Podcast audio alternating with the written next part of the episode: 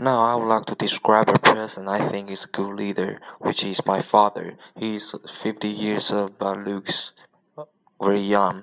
He is a middle height but looks very handsome. He has big eyes and uh, he smiles all the time. Also, he is a businessman and he is a leader in a company. First met with my father was when I was born. He took me about 20 years. I think it's not easy for him.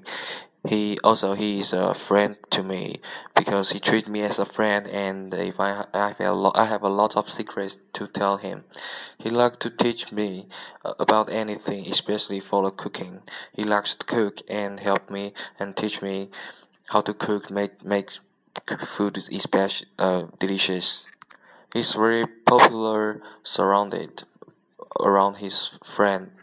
And uh, because the first reason is he's friendly. He likes to help others to solve all kinds of problems. The second reason is he is a reliable leader because he always share his good ideas to the company and helps company a lot Next, I, I will explain why I think he is a good leader. The first reason is he he is very encouraging.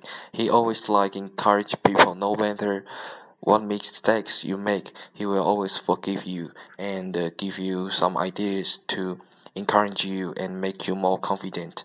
The second reason is he's a very thought thoughtful person.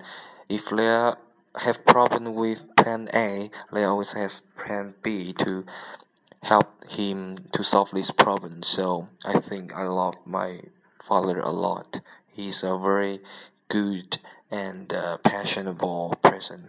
I love him so much.